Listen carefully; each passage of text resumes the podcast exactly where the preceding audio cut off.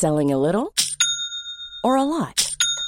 Shopify helps you do your thing however you cha-ching. Shopify is the global commerce platform that helps you sell at every stage of your business. From the launch your online shop stage to the first real life store stage, all the way to the did we just hit a million orders stage. Shopify is there to help you grow. Shopify helps you turn browsers into buyers with the internet's best converting checkout. 36% better on average compared to other leading commerce platforms because businesses that grow grow with Shopify. Get a $1 per month trial period at shopify.com/work. shopify.com/work.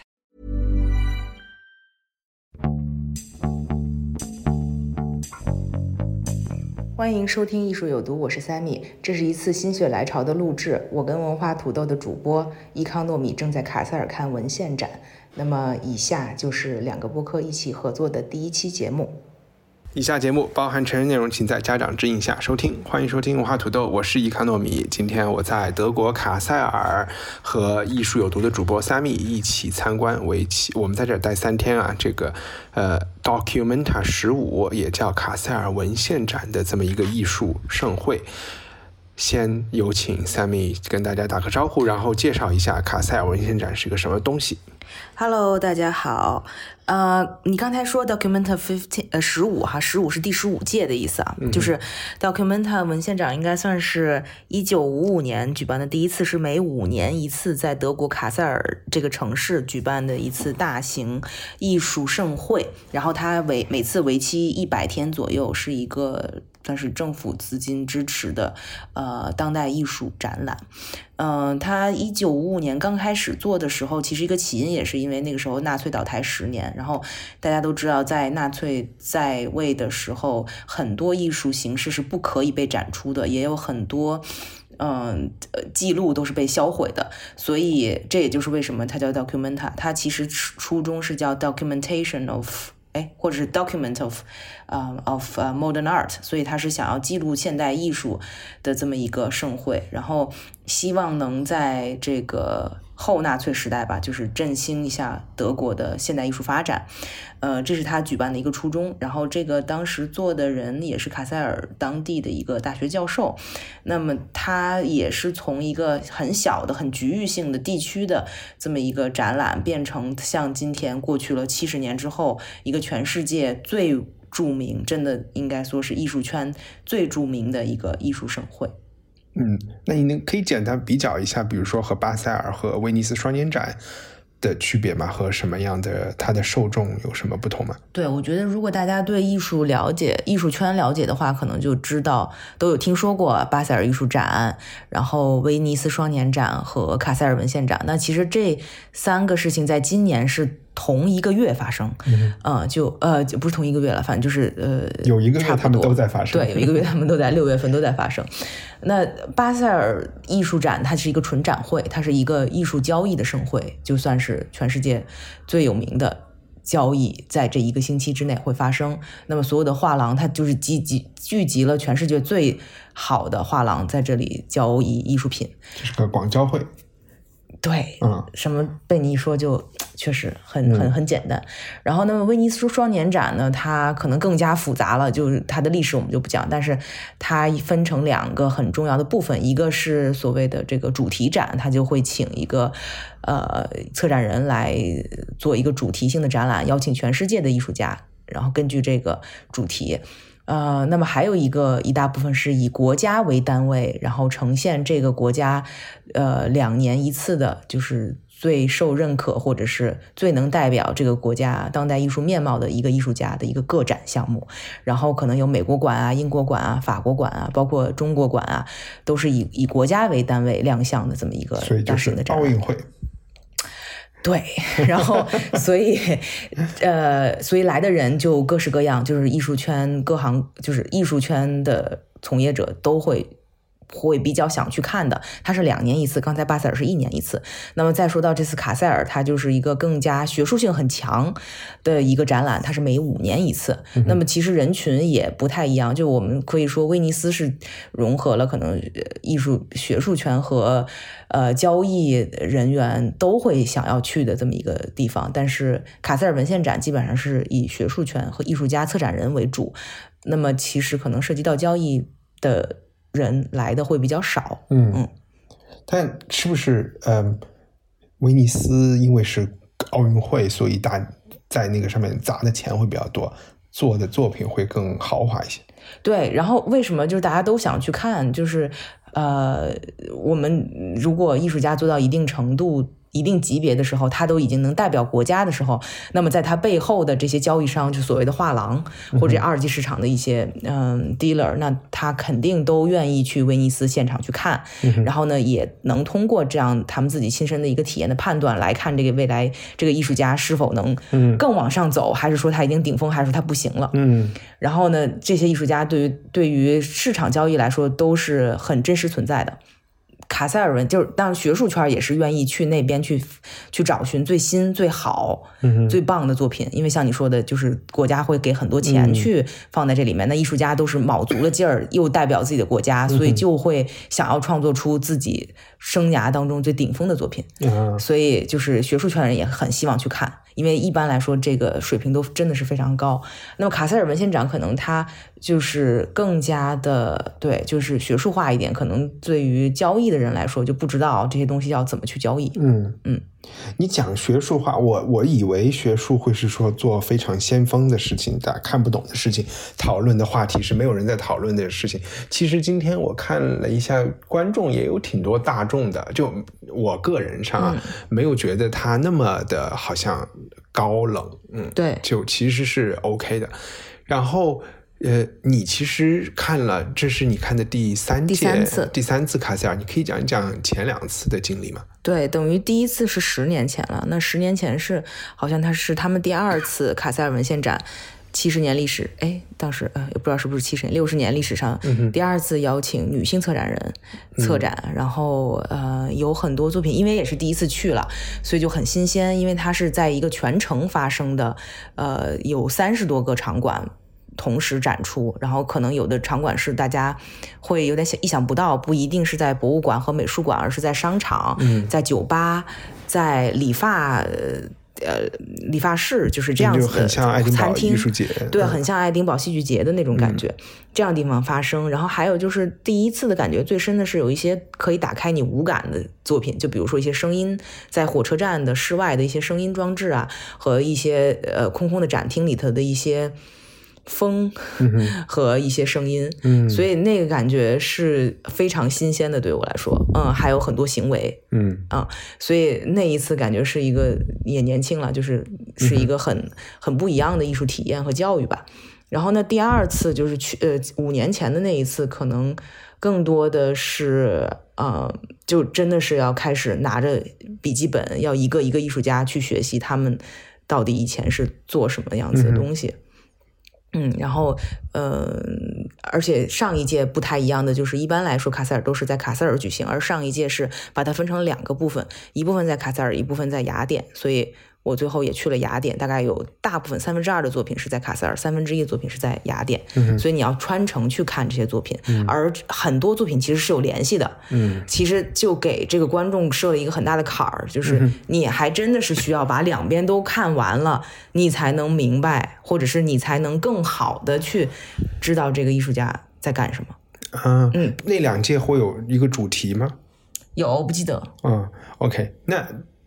能讲一下攻略吗？你也说，比如说要拿笔记本，就是来，比如说我们这次待三天，其实是两个半天加中间一个整天，就是呃，你会觉得大家留多长时间来卡塞尔？呃，今年还有机会对吧？到九月二十多号，嗯，留多长时间？然后怎么按什么顺序怎么来搞这个事儿呢？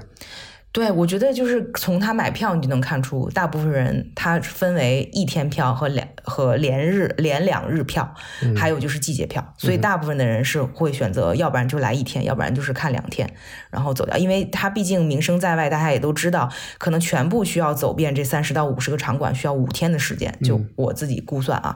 所以呃都是大家都是捡重点看，然后我的一个攻略肯定就是你会发现我这一次是把你直接先带到了他们的欢迎中心。因为在欢迎中心，在欢迎中心买票，然后同时就在现场买一本他的手册。嗯，然后呢，其实他现场是给你免费的两个不一样的呃地图的。嗯哼。这个是你买了票就就可以给你的这两个地图，其实大家都觉得就够用了，为什么还要再有一个手册？但不知道的是，你需要额外的一个检索功能，就是你有一个小册子，薄的小册子是每一个场馆的平面图，它有一个数字，然后每一个数字对应的是作品，你可以现场看到，然后它的数字对应一个艺术家的名字，这是你所有能在这个小册子里面拿得到的。信息，那么这个手册拿到的是什么呢？是你看到每一个艺术家名字之后，你可以看到这个艺术家他对于这个作品的讲解和这个艺术家的背景是怎么回事儿。很短，差不多都大概都是几百字英文这样子，但是你可以很快的去了解，再加上他们想要表达的东西其实一般都比较复杂。还有就，呃，还挺难的。如果你只是看这视觉，然后你不太知道为什么他这么做，嗯，然后你可能看到他的背景和他在做的事情，以前做的事情，你才知道他为什么要这样做。所以你必须要把这两个东西，就是你自己买的手册和官方发的这个小这个平面图的册子一起看，嗯。啊，因为你的手册里头是没有地图的，然后你的地图上是没有艺术家信息的。啊。啊，所以你需要两个结合在一起看。这就是一个 tips，就是要来了以后马上马上要去做的事情。然后拿了这两个册子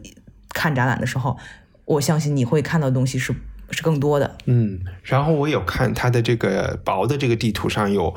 一个场馆的列表里分了颜色区域，中心区，然后有什么河边的，然后有什么啊不其他北边的什么，有四个区，中心区是最多的，可能是占百分之五十，所以有只有一天一天的人就只看黄色，对，可能就差不多了。它分了颜色，你刚才没有说，它四个区，然后它分了颜色，嗯，分了，对对对，OK，那这个就是攻略。那其实今年还。我一般还是会去搜一下网上的人说应该看什么，但今年如果你去搜 Documenta Fifteen 十五，你会搜出来的只有一件事情，就是他们出现了一个反犹的丑闻，导致了有一幅很大的室外的一个作品被撤掉了。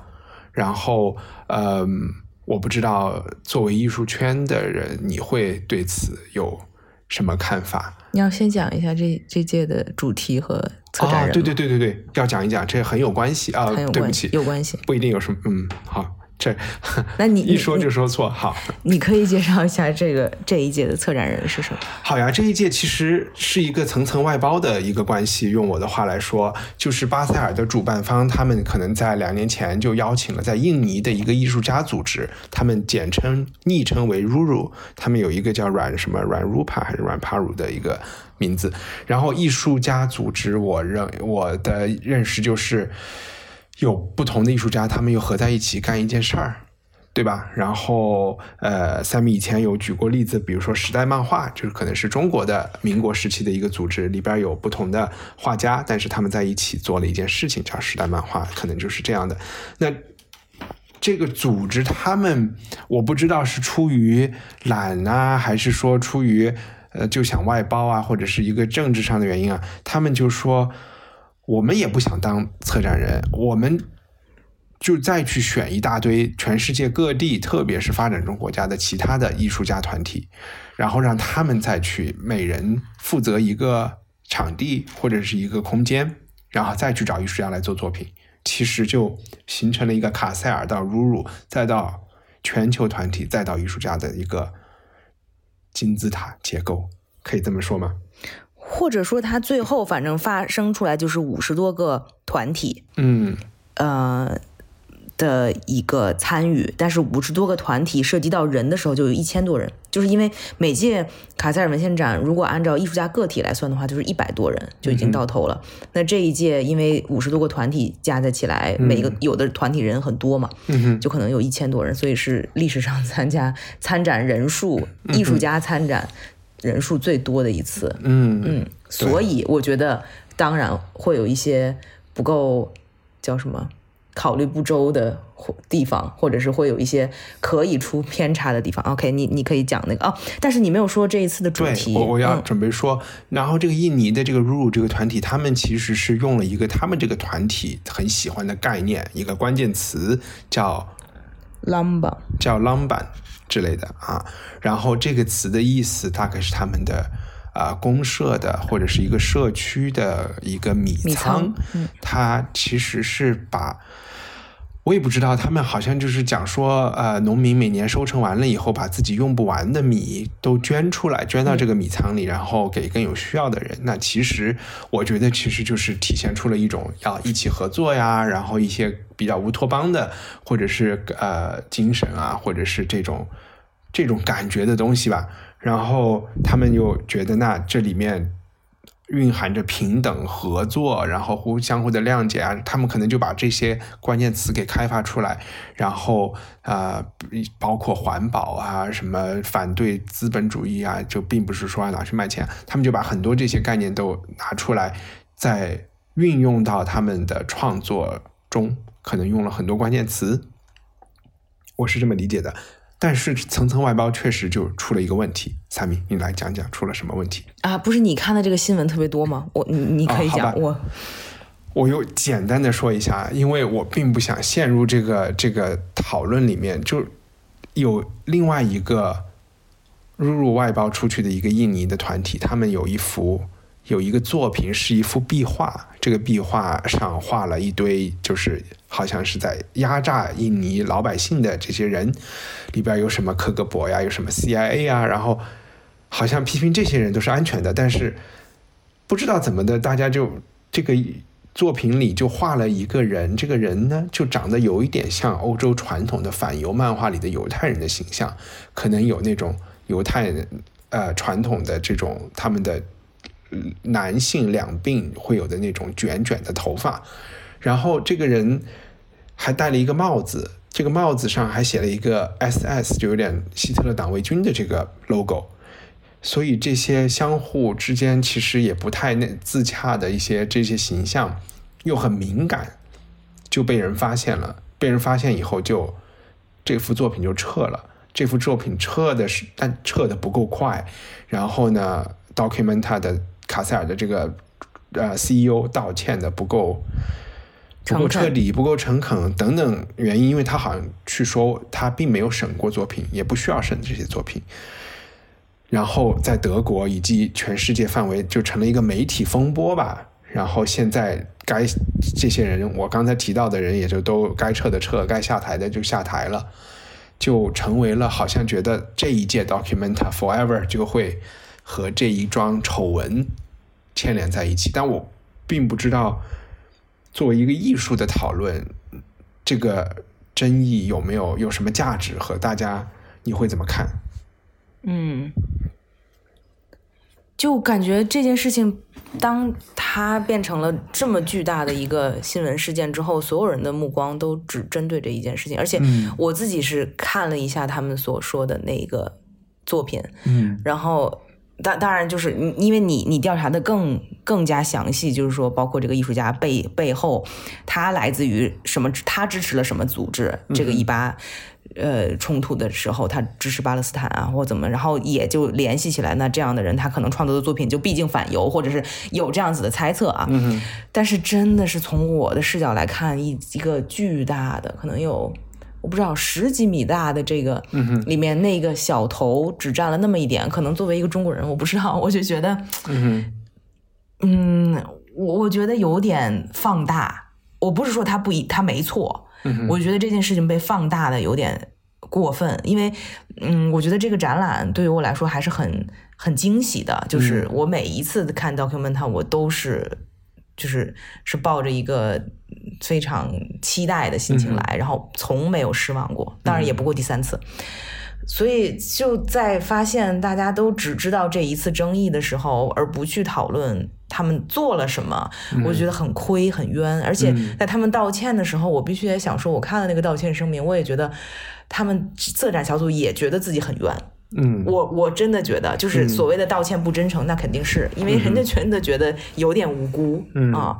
嗯，然后包括前上个星期，这个整个 Documenta 的这个这个总负责人、总监吧下台，然后德国的很有名的艺术呃影像艺术家 Hito 这个 Stara 就是也表示要撤出撤作品，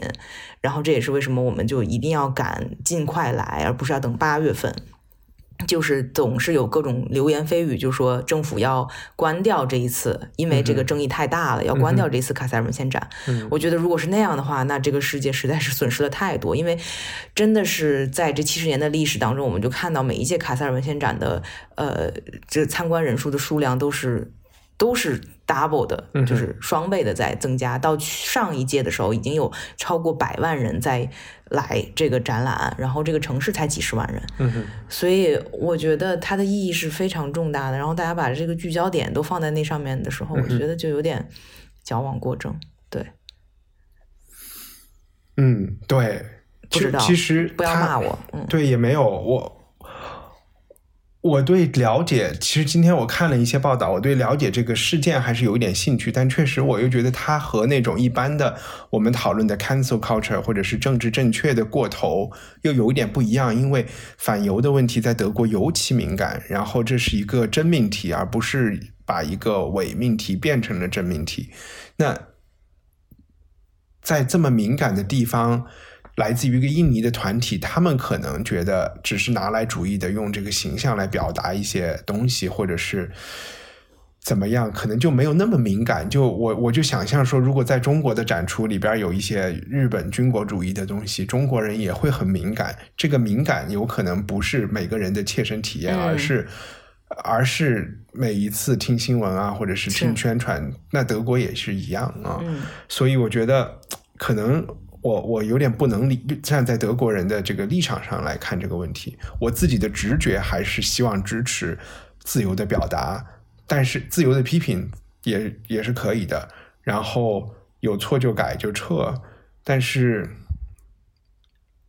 人的事情就很复杂，很多人是借题发挥嘛，就开始清算更高层的高层，就成了政治武器，成为了宫斗，那那就有点。说不清了，嗯，那回到作品本身，我们可以分享一个今天，因为其实我们是想说今天录一个短短的节目，明天后天都分别录一个短短的节目，可以慢慢的把这个 document 它的一些历史和这一次看到的东西给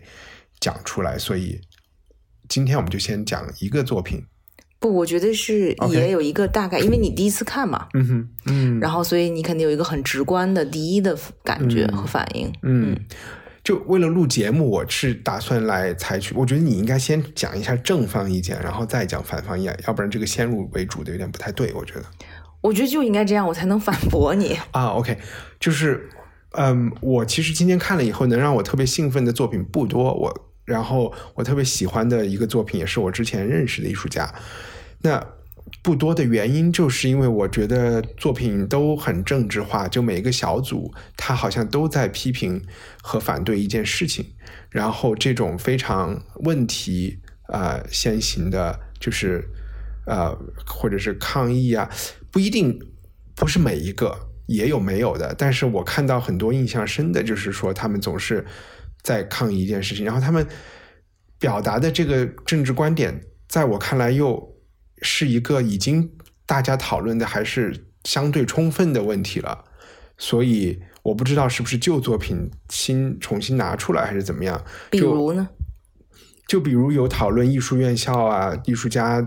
就是教育的问题，然后有讨论什么美海湾战争的问题，就是帝国主义的问题。其实大家讨论的就是殖民主义的问题、帝国主义的问题，然后父权。的问题啊，然后身份政治的问题，嗯，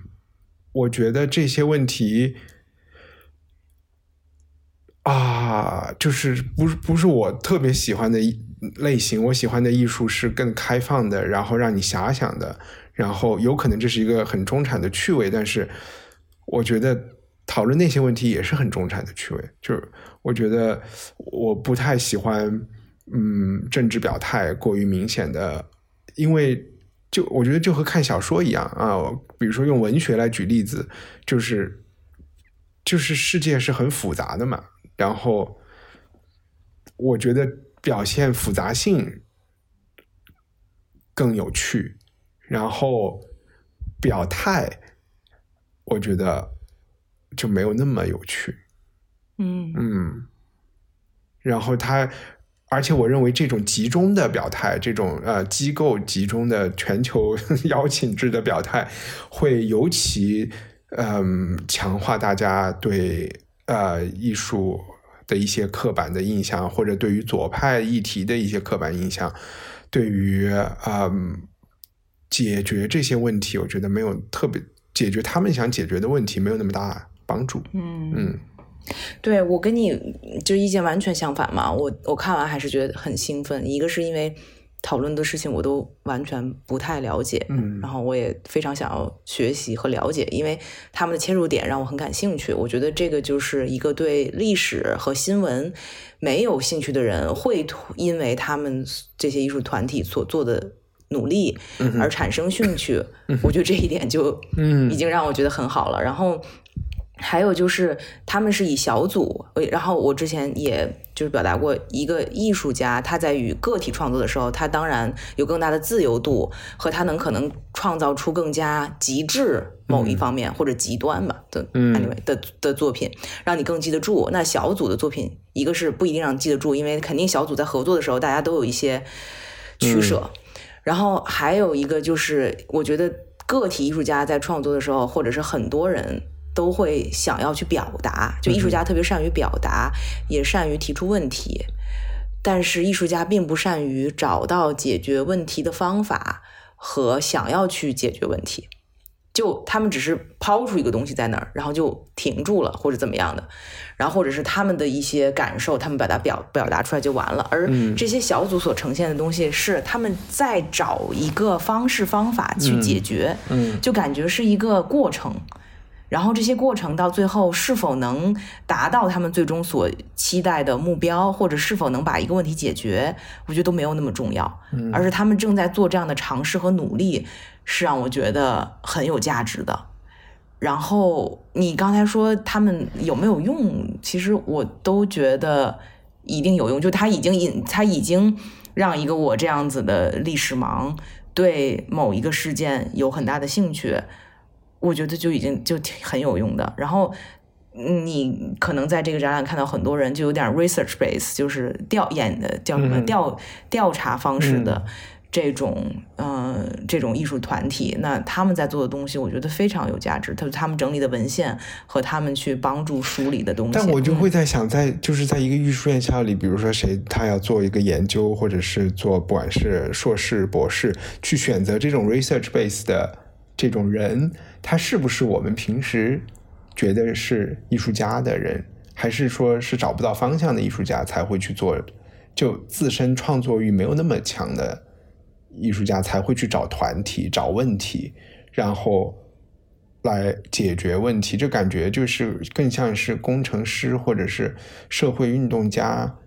我就我我感觉的艺术家不就是想去表达自梵高嘛？梵你你想梵高会参加一个什么组织？对，就是你说的对，就是说，呃就是呃艺术家就是想表达嘛，嗯对吧？然后我觉得就是大家对信息收取之后的反馈是什么？就比如说，如果这个东西让一个统计学者，嗯或者让一个精算师来去处理信息的时候，他的反馈，嗯可能就把这些信息把它 quantify，对吧？把它数字化，嗯啊，把它用数字的方法来呈现，然后来去从里面找到一些逻辑。嗯那艺术家在收到同样的信息的时候，他的处理方法是什么？嗯，就是这个是我觉得这次展览里呈现出来的东西，就是这也是一个艺术家视角，是别的职业和背景的人给不到的东西。嗯啊，我觉得这个对于我来说是很有趣的。就像我说的，我不是一个喜欢历史的人，我不太喜欢看这类型的书籍，也是因为我觉得那些东西对我来说过于枯燥和乏味，我也记不住。尤其是可能我们的应试教育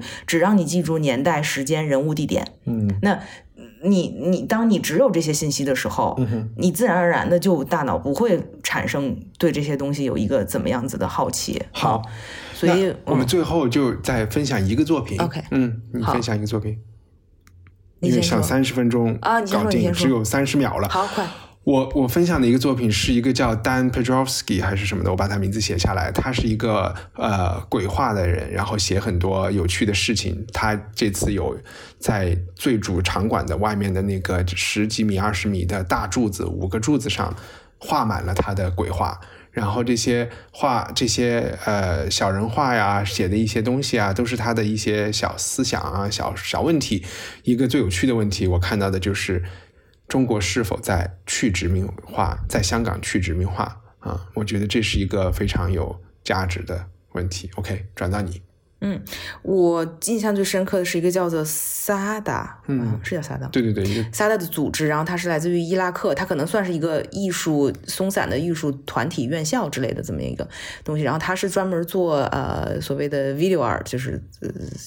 影像艺术的，然后他这次选了五个艺术家拍的短片，然后串联在一起，每一个短片可能就十几二十分钟，然后那五个艺术家的短片我们可能看了三个，每一个的印象都非常深刻，因为都是从他们。非常个体、个人经历出发来讲，他们是基本上就是他们最后为什么会出国？我甚至觉得，就有的人可能是在自己的商店门口看到了他，当然都是有艺术背景的，看到了这个呃两个人被屠杀，然后最后自己也莫名其妙的陷入到了一个冠军监狱里被被 torture，然后。罪名是因为他画了一个裸体的维纳斯等等这样子的事情，然后到最后没有办法，必须要逃离这个国家，然后到一个女生可能在伊拉克，最后因为 ISIS 的进攻，他就父母让他赶紧逃走。然后他在海外如何生活，然后要去这个土耳其的小商店去给人画陶瓷等等，就是非常个人化的视角去讲述故事的时候，你能看到很多复杂的东西和背后的东西。这个东西是我觉得在新闻事件、新闻或者是呃书上就有点难去看到的东西。嗯，然后当然了，这这些都是个人化的表达，但我觉得还。蛮震撼的，就让我今天会一直去想到他的一个点。嗯，然后就会其实看到，在很多地方大家还面临着非常严峻的真实的生存的问题。然后，但是同时也有很对，在西方也有很多讨论的问题，就可能有时候在我看来就会稍微有点悬。对，还有就是这一次，我们其实因为这是第一次采用这个东南亚的艺术团体做策展人嘛，所以它带来的视角很多都是非西方的，就可能我们今天看的大部分，可能百分之九十的作品可能都来自于亚洲，就东南亚，然后中亚，然后非洲、南美等等这样子的国家，就所谓的 Global South 很多，所以不太平常会被关注到，但今天起码第一天都看到了。好呀，时间不多。我就五秒钟，我也没有觉得特别觉得有非西方和西方问题。我觉得他们都是我们都是在一个 global 的语境下在做这些事儿了，好吧？停，你都停了是吧？嗯。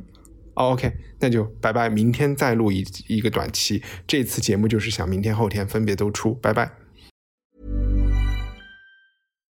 If you're looking for plump lips that last, you need to know about Juvederm lip fillers. With Juvederm Volbella XC and Juvederm Ultra XC, your lip look, whether it's subtle or bold, can last up to one full year with optimal treatment and no additional maintenance. Find a licensed specialist and see if it's right for you at Juvederm.com today. That's J U V E D E R M.com. Add fullness to lips in adults over 21 with Juvederm Volbella XC or Juvederm Ultra XC. Do not use if you have severe allergies or a history of severe allergic reactions, or if you're allergic to lidocaine or the proteins used in Juvederm. Tell your doctor if you have a history of scarring or taking medicines that decrease the body's immune response or that can prolong bleeding. Common side effects include injection site redness, swelling, pain, tenderness, firmness, lumps, bumps, bruising, discoloration, or itching. As with all fillers, there's a rare risk of unintentional injection into a blood vessel, which can cause vision abnormalities, blindness, stroke, temporary scabs, or scarring.